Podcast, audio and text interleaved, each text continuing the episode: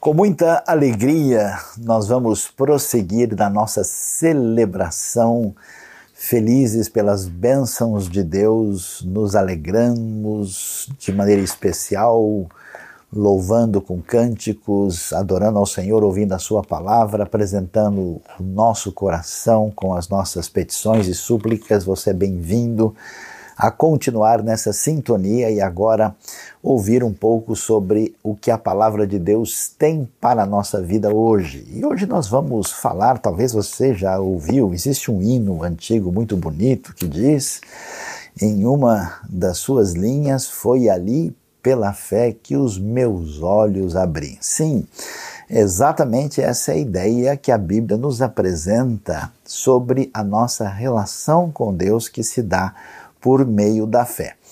Eu queria compartilhar uh, com todos o texto de Romanos, capítulo 4, a partir do versículo 13, onde a palavra de Deus nos diz o seguinte: Não foi mediante a lei que Abraão e a sua descendência receberam a promessa de que ele seria herdeiro do mundo, mas mediante a justiça que vem da fé. Pois se os que vivem pela lei são herdeiros, a fé não tem valor e a promessa é inútil, porque a lei produz a ira, e onde não há lei não há transgressão. Portanto, a promessa vem pela fé para que seja de acordo com a graça e seja assim garantida a toda a descendência de Abraão, não apenas aos que estão sob o regime da lei, mas também aos que têm a fé que Abraão teve. Ele é o pai de todos nós, como está escrito: Eu o constituí pai de muitas nações. Ele é nosso pai aos olhos de Deus em quem creu. O Deus que dá vida aos mortos e chama à existência coisas que não existem como se existissem.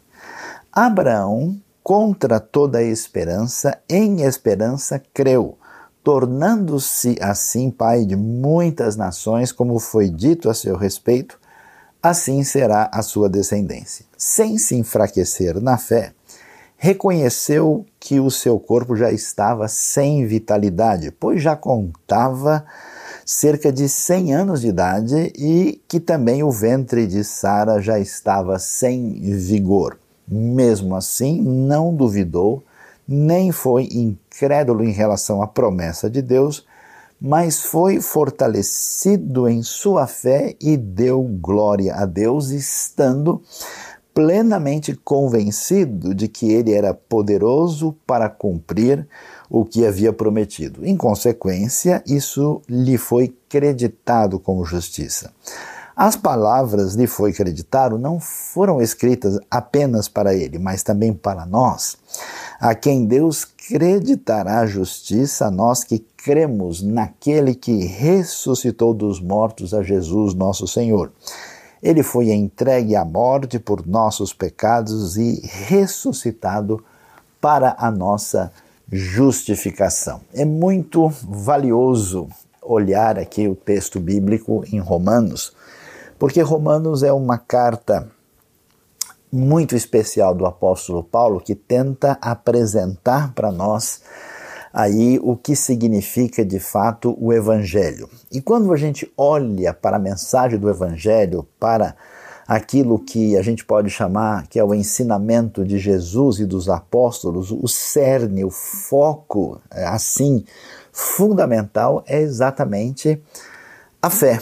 A fé que aparece como pistes no grego, como emuná no hebraico, que diz respeito não somente a uma doutrina verdadeira, mas também fala a respeito de uma confiança e de uma entrega completa do indivíduo em relação a Deus.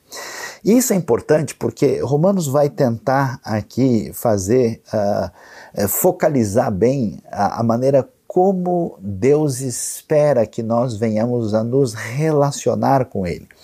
E quando a gente pensa sobre isso, geralmente se imagina que a coisa mais importante é a obediência a certas orientações, é o devido, devido encaminhamento dentro das normas estabelecidas de acordo com a vontade de Deus, a maior parte das pessoas, quando pensam na sua caminhada com Deus, sempre pensa se está fazendo certo ou está fazendo errado e se isso de alguma maneira facilita ou direciona mais adequadamente a sua vida. E aqui o foco vai ser exatamente sair desse pensamento limitado e dizer o seguinte: olha, a maneira como as pessoas que a gente pode chamar assim de vencedoras na história da caminhada com Deus, é, qual foi a trajetória dessas pessoas? O texto diz foi uma trajetória através da fé. Então, portanto, fé, confiança, crer, acreditar são palavras essenciais e fundamentais que aparecem em toda a Bíblia e recebem aqui uma atenção especial. Vale muito, por exemplo, lembrar do texto extraordinário de Hebreus, capítulo 11, que é um capítulo inclusive longo, dedicado a exatamente essa caminhada. O capítulo que abre dizendo que a fé é a, certeza, a convicção das coisas que nós não vemos.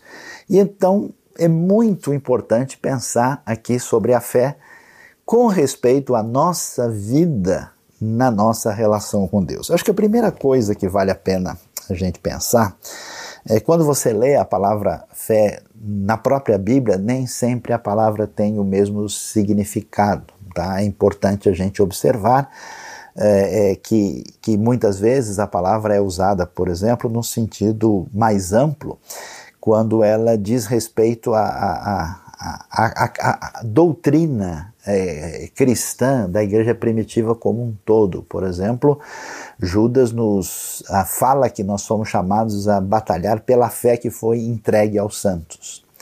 Então, às vezes, o termo pode ter um sentido um pouco diferente, mas de modo geral, fé está relacionado com essa confiança, com essa convicção e entrega que está fundamentada naquilo que envolve o que Deus disse. É uma confiança na palavra divina e um entregar-se a essa palavra como elemento de orientação de vida no aspecto pessoal, existencial e espiritual. E é importante a gente pensar, e por que é que as coisas são assim? Acho que a primeira questão assim valiosa para ser ressaltada para o nosso aprendizado é o fato de que, no fundo, no fundo, se a gente for sincero e honesto, nós vamos perceber que na nossa vida tudo que a gente faz, de certa forma, é conduzido por algum tipo de fé. Uh, talvez, né, em função da nossa experiência histórica recente, a gente imagina que a maioria das pessoas conduz a sua vida, por exemplo, a partir da razão ou a partir de um cenário social uh, em que eles simplesmente repetem aquilo que viram. Mas no fundo, no fundo, antes de qualquer uh, atitude, decisão, postura perante a vida, a gente estabelece uma relação de confiança com algum elemento e essa confiança é depositada ali. Daí, é, por exemplo, a pessoa, antes de, de, de, por exemplo, tomar qualquer atitude com base na razão, ela estabelece a sua relação de confiança crendo que a razão é capaz de fato de nos dar todas as respostas perante a vida. Isso a princípio não está aprovado, né?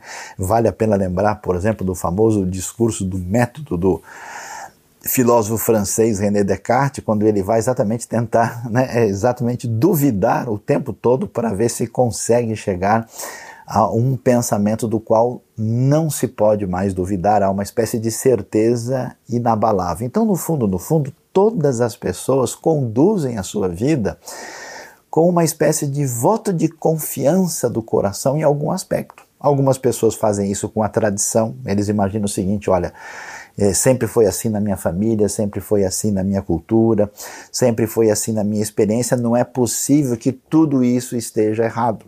Outras pessoas, por exemplo, elegem o consenso social, e hoje eu diria até o consenso midiático. Não é possível, se tanta gente está fazendo assim, está pensando assim, deve ser esse o caminho. Então ela descansa o coração nisso.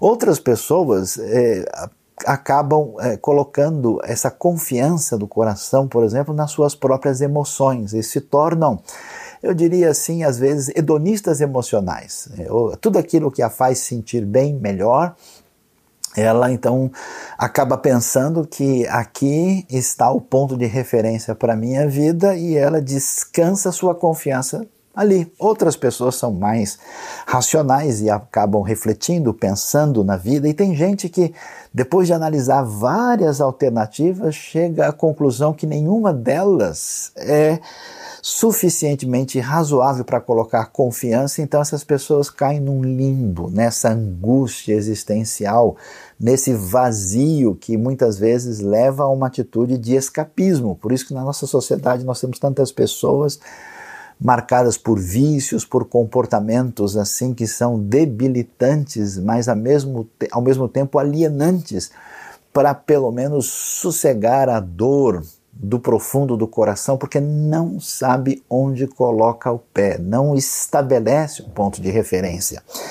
E aí, uh, nós vamos ver então que não tem jeito, a gente começa pela fé, a gente vai com a fé em alguma direção, seja no ser humano, seja na sociedade, seja em si mesmo, seja na razão, seja na emoção, seja em qual parâmetro. Qual que é o convite da Escritura? O convite da Escritura é experimente, colocar a sua confiança, creia em Deus e na Sua palavra e caminhe nessa direção de desenvolvimento da vida. E quando a gente pensa sobre isso, por que, que a questão da fé é tão significativa, tão valiosa e tão importante?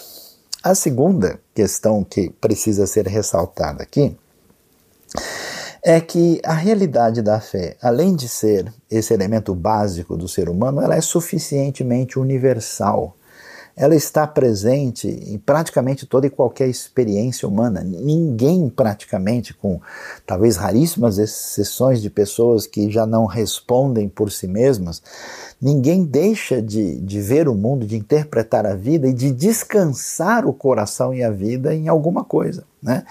Uh, portanto, se Deus exigisse, por exemplo, que a gente fosse é, caminhar com ele com base é, numa razão mais bem treinada, né?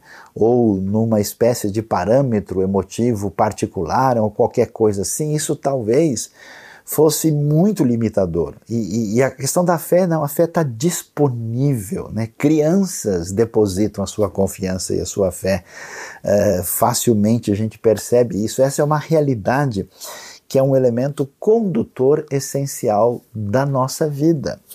E pensando sobre isso, então, nós vemos que a fé é esse elemento básico com o qual podemos contar para lidar com a realidade da vida e é o meio pelo qual se estabelece a relação desejada da parte de Deus para conosco. Deus nos convida essencialmente a ouvir crer na Sua palavra e entregar a vida nessa caminhada uh, em sintonia com Ele.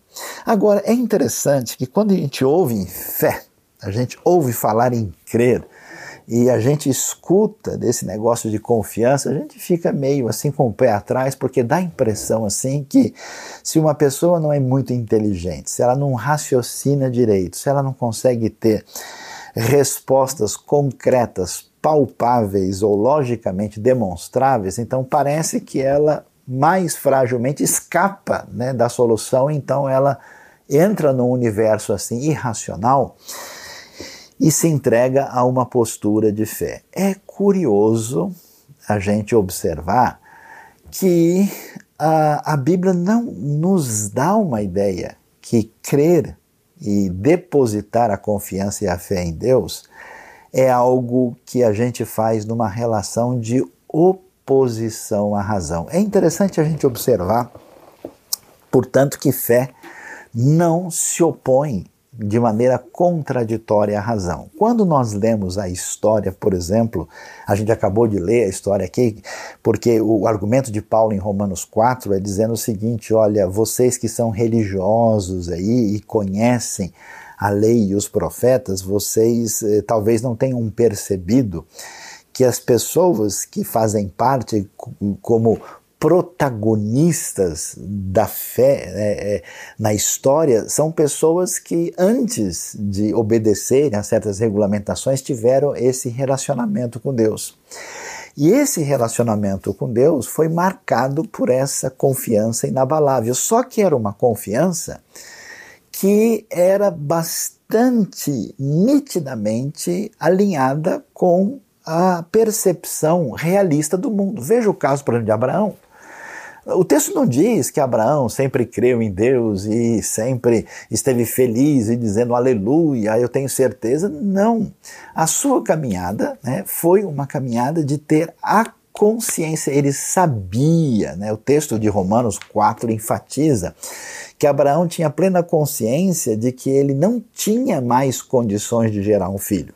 E não só isso, ele sabia que Sara também já tinha, na linguagem do próprio texto, o, o, ventre amortecido, ou seja, a incapacidade era algo, é, incapacidade de gerar nova vida era algo que estava é, muito claro para eles, mostrando que no exercício e na caminhada da fé, Abraão não entrou num cenário de ruptura com a realidade. Não é que ele simplesmente estava negando algo objetivo diante dele.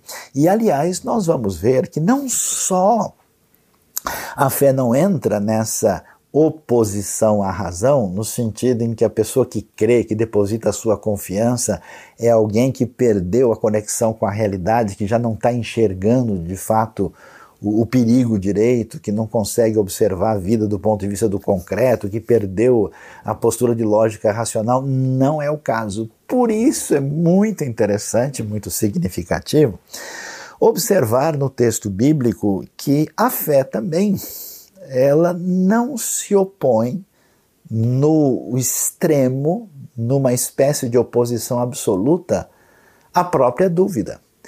É interessante que a Bíblia questiona e rejeita a postura de incredulidade, mas a incredulidade não é a dúvida. A incredulidade é diferente. A incredulidade é uma espécie de certeza. Uma certeza baseada num temor que nem sempre tem fundamento. É uma pessoa que se restringe aos seus sentidos e acaba absolutizando essa realidade, de modo que ele não tem nenhum outro vetor capaz de de interpretar e de conduzir a vida. Então, a, incredulidade é rejeitada, que é essa convicção indevida, mas a dúvida não. Por isso é interessantíssimo e parece até uma ironia, a gente não percebe isso, né? Abraão é um homem de fé.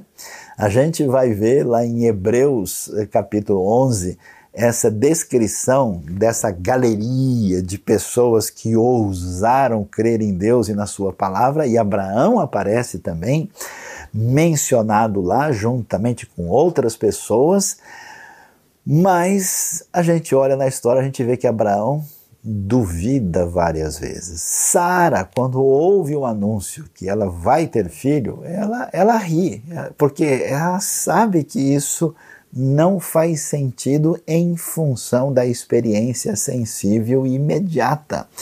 E é interessante que Abraão, em vários momentos da história, ele vai ter conversas com Deus, vai ter questionamentos. É, é curioso a gente ver, por exemplo, é, quando ah, Abraão recebe a promessa de Deus, é, Deus vai primeiro falar com ele lá no começo da sua trajetória, no Gênesis capítulo 12. Depois a gente vai ver a, a questão da aliança que ele faz no capítulo 15, mas logo em seguida Abraão vai dizer para Deus o seguinte: Olha, eu tenho um servo na minha casa, gente boa toda a vida, o Eliezer de Damasco. Então, olha, o que, que o senhor acha, né? Que ele poderia ser tudo isso que o senhor está dizendo, né? Quer dizer, ele está lutando com isso. Então, é uma coisa muito valiosa a gente descobrir que a fé não é simplesmente algo que está relacionado com uma declaração doutrinária, A fé não é simplesmente um estado de espírito em que você tem uma emoção alterada em função de um momento particular. A fé está relacionado com um exercício que envolve a percepção profunda da nossa limitação e fragilidade diante do Deus Todo-Poderoso que muitas vezes age de modo misterioso. E, e, aí existe uma dinâmica, existe uma dinâmica que envolve essa expressão que é consagrada na história uh, da relação com Deus, na história do cristianismo, né, que é chamado andar pela fé quer dizer que envolve um exercício, uma caminhada. Quer dizer, a fé não vai simplesmente surgir do momento inesperado por meio de uma experiência forte. Às vezes isso até pode acontecer. A fé não é simplesmente uma compreensão racional intensa, ela é resultado dessa caminhada que amadurece em função desse caminho de consultar os limites que a razão e os sentidos nos dão em face da promessa e da expectativa da transcendência do Deus Todo-Poderoso que age na história e mexe com a nossa vida. Por isso, a gente vê Abraão toda hora vindo, mas Senhor, será que é isso mesmo? Olha, a questão é a seguinte: é, o senhor não está vendo? Isso aqui não vai funcionar. Né? Inclusive, tanto é que eles. É, é, creram com uma espécie de questionamento que logo depois eles vão tentar, por meio de Agar, uma espécie de força para o cumprimento da palavra de Deus, da promessa divina, uh, pela capacidade humana. E aí nós vamos ver o nascimento de Ismael, que será abençoado por Deus, mas ao mesmo tempo Ismael surge num cenário quando Abraão, que lá na frente vai inclusive questionar Deus: será que Deus está sendo justo o suficiente? Como assim vai destruir Sodoma e Gomorra e por quê? Quer dizer, essa dinâmica de sinceridade, de, de perguntas sérias, de dúvidas do coração, tudo isso é fundamental no desenvolvimento de uma fé amadurecida que representa essa confiança, essa segurança interna e essa atenção entrega do coração diante da realidade de quem Deus é, do que, que ele faz e do que ele promete na sua palavra. Portanto, fé não é o contrário de razão e fé não é o contrário de duvidar e de fazer perguntas sinceras e honestas, tudo isso está presente na história dessas pessoas que foram vitoriosas pela fé. Agora, é interessante que quando a gente lê Romanos 4 e lembra de Hebreus capítulo 11, ah, a gente vai ver é, como é que essas pessoas, como Abraão, caminharam e eles conseguiram ser vitoriosos apesar da realidade à sua volta. E aí a definição de Hebreus 11:1 é muito especial quando ela diz que a fé é a certeza das coisas que não podem ser vistas, que não se veem. E aí isso é muito valioso. Por quê?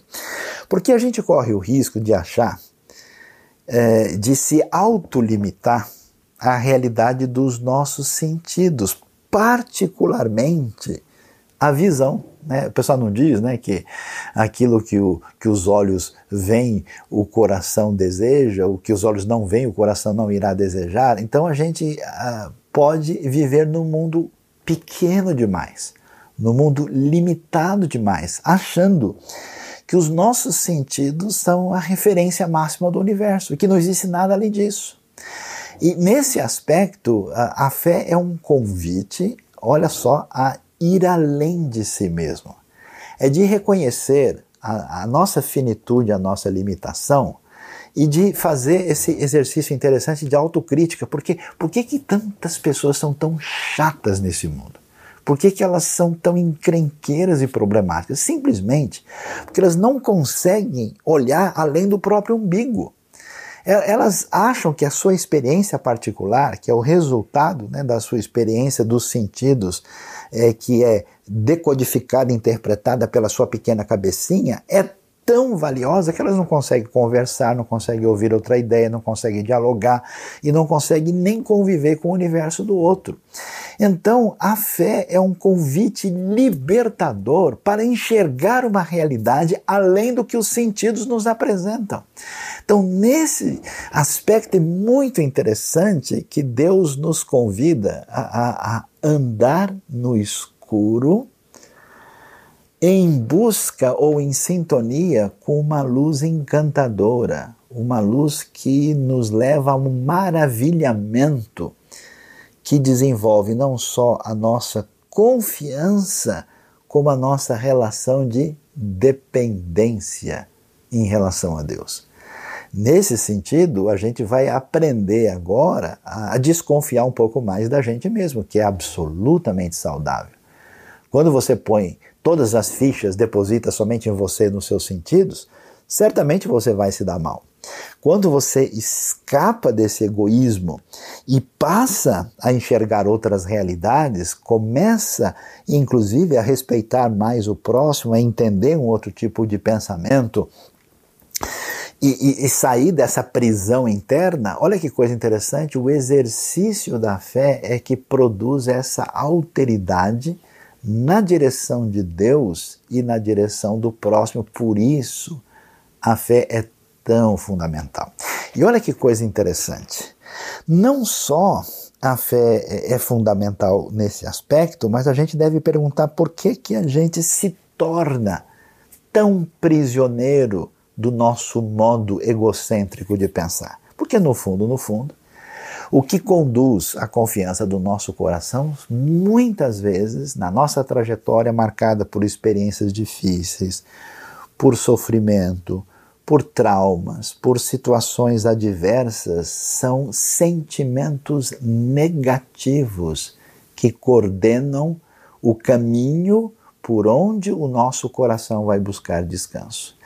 Aí o que você vai encontrar? Muitas pessoas dominadas por ansiedade, uh, por pânico, por medo, por desconfiança exagerada, por uma atitude excessivamente crítica diante da vida, porque eles estão machucados por dentro e essa combinação de dor e de trauma prepara uma espécie de vetor de caminhada do, da proposta de descanso do coração.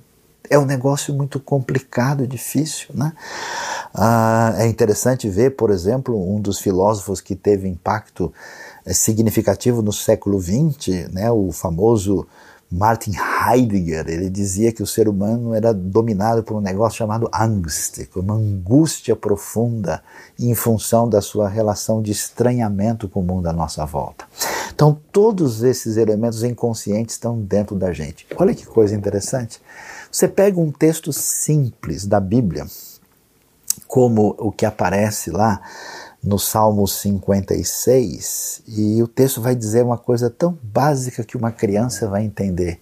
Quando estiver com medo, quando eu, ó Deus, estiver com medo, eu confiarei em ti.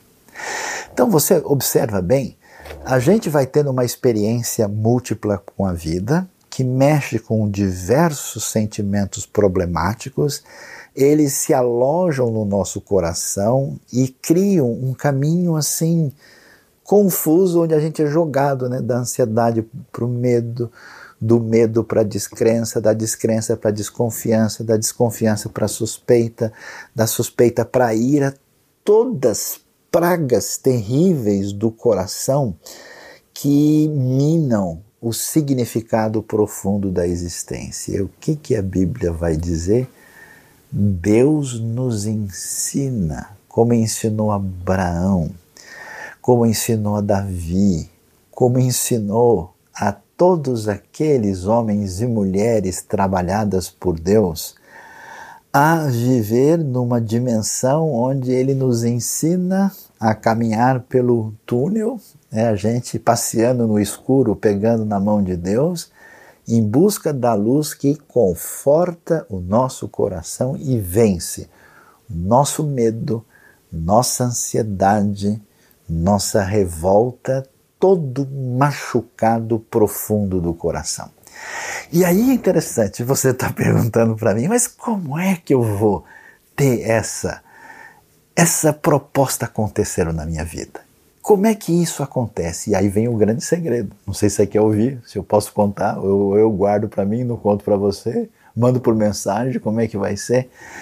Interessante. A fé vem pelo ouvir e ouvir a palavra de Deus. E aí você precisa prestar atenção nisso, na, na maravilha, na grandiosidade, na sabedoria é, quase que eu diria infinita que você encontra nas Escrituras Sagradas e na Palavra de Deus. Quando você ouve a Escritura, ouve a palavra de Deus e você medita nela, essa palavra entra no seu coração, ela, ela é como um remédio, né? é, é, é como um, realmente uma terapia que vai entrando dentro da gente. E, e, a gente não percebe a princípio, né? Às vezes eu, eu, por exemplo, me lembro quando era criança, tomar remédio era apavorante, o remédio era amargo, né? Nossa, esse negócio que vai como assim? Eu estava ruim, agora eu vou ficar pior. Então, quando você ouve uma história da Bíblia que não é uma história muito agradável, ou uma história onde acontece um monte de coisa ruim, e você só está procurando o final feliz, né, para acalmar a sua ansiedade imediata, mas a coisa não funciona assim. A riqueza da Bíblia, na sua trajetória, de apresentar com clareza as mazelas humanas, de mostrar como essas pessoas que aprenderam a caminhar com Deus falharam, tropeçaram, se levantaram e, e, e, foram num caminho completamente assim inesperado e como é que Deus entrou nesse cenário. Então saiba que a fé vem pelo ouvir e ouvir a palavra de Deus e Deus diz que Ele resolveu salvar o mundo pela loucura da pregação. A Bíblia é explícita em dizer que a sua palavra para a segurança imediata e concreta humana, parece não fazer sentido. É uma espécie de santa loucura. Veja só, eu tenho fé em Jesus que viveu há dois mil anos atrás, a quem não conheci pessoalmente, e que viveu lá longe, num outro país, num outro ambiente, numa outra época, e que trouxe a palavra divina definitiva para nós para que, através do seu sacrifício, viesse a ter perdão dos pecados e tivesse salvação e garantia de vida eterna na presença de Deus. De fato, se você olhar para isso do ponto de vista da razão imediata, a gente não consegue digerir isso. Mas quando você é tratado por essa palavra, por isso o meu conselho e meu pedido para você é que você passe a ler a Bíblia com atenção. Leia essa Bíblia com um cuidado especial no coração. Você trate isso como alguém que cuida de um jardim, assim, né? Tirando ali as pragas, aguando direitinho, tendo todo um cuidado especial, percebendo que essa palavra tem informação, ela tem edificação e ela tem um, um trabalho profundo e misterioso em sintonia com o Espírito que mexe com a nossa vida e desenvolve essa realidade da fé. Agora, o que, que é interessante? A gente viu que Abraão é, fez coisas assim absolutamente é, impressionantes. O famoso estudioso da fé e da filosofia, o senhor Kierkegaard até escreveu um texto específico sobre isso que fez, ficou famoso na história, o famoso temor e tremor, demonstrando que Abraão assim ultrapassou tudo aquilo que a gente poderia entender como uh, razoável do ponto de vista até mesmo não só racional como ético.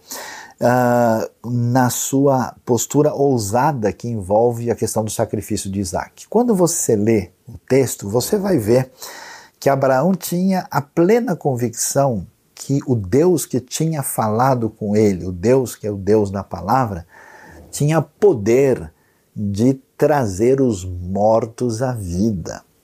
Tinha ah, uma expectativa absolutamente firme na convicção plena de que Deus por trás do cenário e o Deus que tinha prometido o que prometeu, de alguma maneira, ainda que eu não poderia entender, ia fazer com que as coisas acontecessem. Então a fé, além de não se opor à razão e não ser oposta à dúvida que faz parte da caminhada, além dela pegar e direcionar, unificar o meu coração trazendo uma pertinência psicológica para lidar com essa fragilidade das emoções negativas que minam a minha vida, essa fé é uma construção na direção do futuro.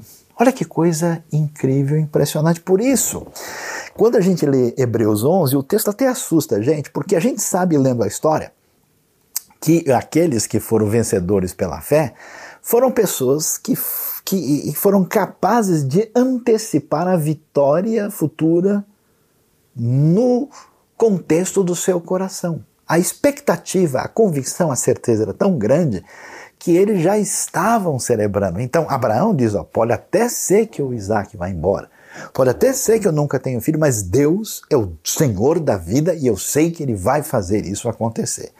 Essa capacidade impressionante, Hebreus amplia. Ele parece que abre assim, né? Já viu aquela luneta, o telescópio, que a gente vai assim ampliando e quanto mais maior é a lente, mais longe a gente enxerga? Então ele diz: olha, esse pessoal que teve fé e foi vencedor, eles não estavam nem percebendo que eles já estavam saudando o dia da vinda do Messias do Cristo. Eles estavam assim, né, para as promessas lá na frente, quer dizer, o poder da fé é tão impressionante que é o poder da construção do futuro. Isso é, é, é demais. Por quê? Porque, na verdade, quando a gente não coloca o nosso coração nessa situação de dependência de Deus e de confiança nos, no Deus que nos fala e se revela a nós pela Sua palavra, nós não temos como caminhar para frente. Por isso, tantas pessoas hoje não olham mais para frente, olham para dentro de si presas na sua limitação de fragilidade interna, ou simplesmente olham para os lados para ver o que está acontecendo com os outros. Ou muitas vezes uh, não olham para lugar nenhum tentando escapar e fugir da vida. O que, que a Bíblia diz? A fé nos liberta, não só a não ser escravo de nós mesmos nas nossas limitações, mas de enxergar a realidade vitoriosa que está presente no futuro e que, atenção aí, que é extraordinário e que é construída pela nossa participação. Então você vai ver que a fé que se manifesta em Abraão e que se manifesta na vida de Moisés, de Débora, de tantas pessoas, não foram pessoas que ficaram olhando para cima e dizendo: É, eu acredito tem razão, Deus falou, deve ser verdade. Deixa eu assinar o documento aqui, concordando com a palavra de Deus que eu achei legal. Não, essas pessoas foram mobilizadas. Elas partiram na direção de uma missão. Quem crê, age. Quem crê, multiplica o reino, serve, se entrega, se dedica, porque a fé não é só um assentimento mental muito menos uma espécie de emoção forte que toma conta do meu coração. É uma entrega que se desdobra em serviço, em atividade, construindo o reino de Deus vitorioso que é antecipado por uma segurança inabalável do nosso coração. Por isso é tão valioso e expressivo e compreensível que a Bíblia venha nos ensinar que o segredo da vida na relação com Deus é viver pela fé. Paulo fica bravo com os Gálatas, dizendo: Gálatas, o que, que aconteceu com vocês? Vocês começaram tão bem e agora vocês estão deixando de andar pela fé? Não façam isso. Ó oh, Colossenses, assim como vocês receberam a Cristo Jesus, nosso Senhor, continuem a andar nele. Essa alegria de dependência e segurança em Deus é fundamental. Agora, tem um elemento final que precisa ser pensado e refletido sobre, sobre a fé que é profundamente impressionante. Onde é que está talvez um dos segredos mais significativos da fé? Fé está ligado com confiança. E você sabe, a gente nunca consegue construir nada no mundo sem confiança. E quando a confiança desaparece, toda possibilidade de construção e edificação não existe mais. A fé não é só uma realidade que diz respeito à nossa relação religiosa com Deus, era um princípio de vida. Então veja bem, qual é o problema? O problema é que nós ouvimos a palavra divina, a gente confia em Deus, Deus é todo-poderoso, onisciente, onipresente, tudo aquilo que a nossa teologia bem sabe recitar, e a gente tenta caminhar com ele, um monte de coisa parece que não dá certo, a gente fica, não, mas Deus sabe de tudo, né? A gente não, fala essas, não diz essas frases, não, ele está no controle, né? já tem, já, já tem até preparada, ela sai automática, né? E na verdade nem sempre isso funciona assim. Só que essas pessoas que começam a andar pela fé, quando começam a conviver umas com as outras, e elas dizem confiar em Deus, que coisa estranha acontece. As pessoas passam a não confiar umas nas outras. E aí você tem a divisão das igrejas. Veja a carta de Paulo aos Coríntios, é relação problemática.